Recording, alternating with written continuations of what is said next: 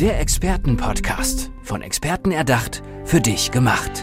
Experten aus nahezu allen Bereichen des Lebens geben wertvolle Tipps, Anregungen und ihr geheimes Know-how weiter. Präzise, klar und direkt anwendbar. Von A wie Affiliate bis Z wie Zeitmanagement. Der Expertenpodcast macht dein Leben leichter. Wo darf ein Kind heute eigentlich noch so richtig Kind sein? Zum Beispiel bei Jessica Wolf. Sie ist Hortleiterin in Babelsberg, betreut also Kinder, die in die erste bis vierte Klasse gehen. Und jedes Kind wird dort mit seinen Bedürfnissen auch in den Vordergrund gestellt. Jessica, das klingt großartig. Wie sieht denn so ein Tag bei euch im Hort aus?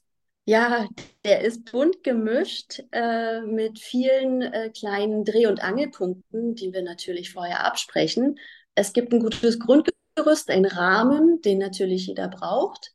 Äh, ein Erstklässler manchmal noch mehr als ein Viertklässler, weil die wollen wirklich schon viel ihr eigenes Ding machen, partizipieren.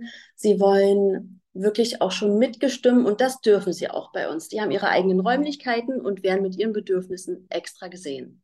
Mhm. Wichtig ist ja auch, dass du ein Team um dich herum hast, das diese besonderen Anforderungen auch erfüllen kann. Was ist das für ein Team? Ja, wir haben äh, für 300 Kinder haben wir 20 Erzieher und Erzieherinnen, wirklich bunt gemischt. Jeder hat seine Fähigkeiten und Fertigkeiten, die er mitbringt und ist total unterschiedlich.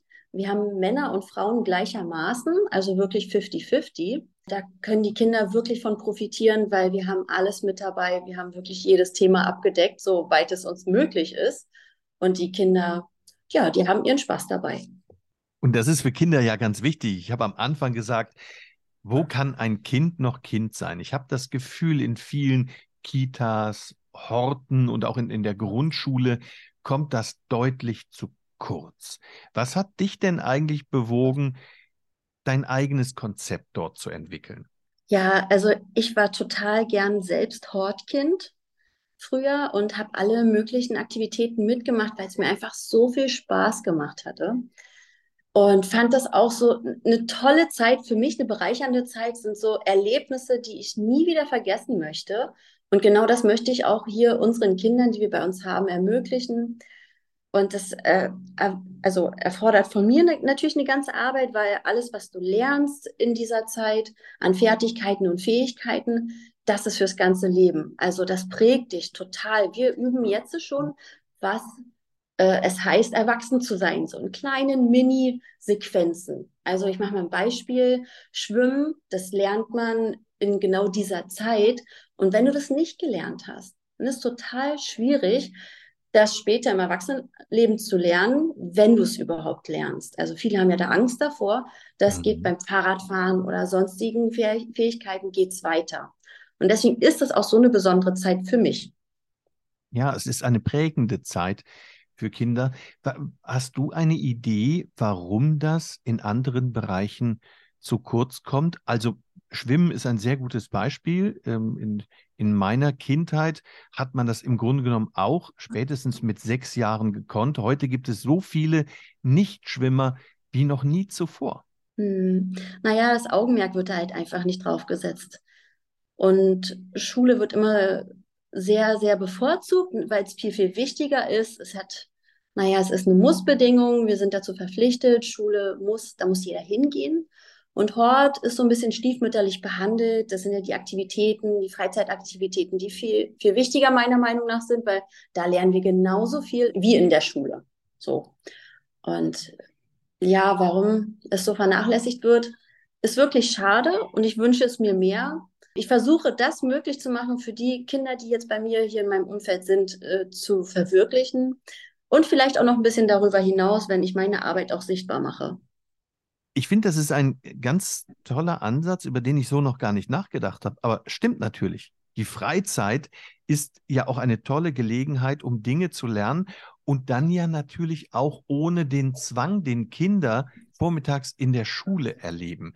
Wie setzt ihr sowas um? Wir versuchen das über Beziehungen zu gestalten, miteinander. Kinder lernen am besten in einer Kindergruppe, wo sie Gleichaltrige vorfinden. Manchmal auch ein bisschen gruppenübergreifend, das auch. Aber am besten unter Gleichaltrigen erziehen sie sich super selbst würde ich mal so sagen. Und Erziehen ist manchmal auch, da fühlt sich jeder so äh, ein bisschen auf den Schlips getreten. Aber das beste Umfeld ist ein Umfeld für Kinder mit gleichaltrigen Kindern. Und das kann man hier halt bieten. Wir haben so eine kleine, kleine Stadt, wo man äh, miteinander gut auskommen kann, weil alle Probleme, die hier auftreten am Nachmittag, die habe ich meistens später im Erwachsenenleben auch. Und wenn ich hier schon das Werkzeug dafür kriege, wie ich gehe, wie gehe ich damit im Erwachsenenalter um, dann habe ich schon die halbe Miete, weil da kommen noch so viele andere Sachen dazu und ich bin einfach nicht so mega überfordert.